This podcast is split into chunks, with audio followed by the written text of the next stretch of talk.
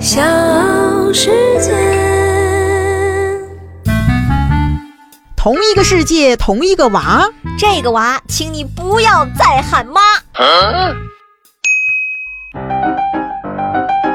随着学生们进入到愉快的暑假生活呢，家长们也迎来了和孩子斗智斗勇的时节。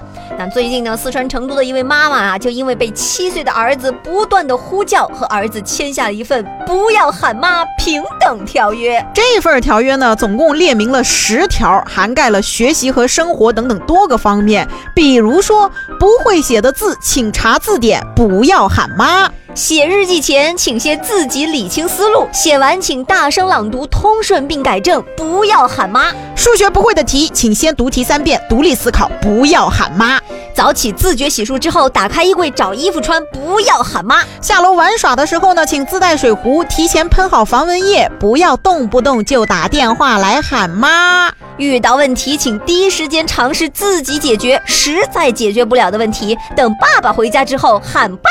谢谢配合，合作愉快。这条约的最后呢，还有母子俩签的名字和摁的红手印儿，可摁着了。是啊，这份协议啊，也让很多家长们感叹啊啊，同一个世界，同一个娃儿啊。嗯，跟自家孩子那是如出一辙哈。每天听孩子喊妈，都快把有些家长喊出焦虑症了。所以有很多人说了，我也需要签这样的协议。不过呢，我估计十条不够，至少二十条起步吧。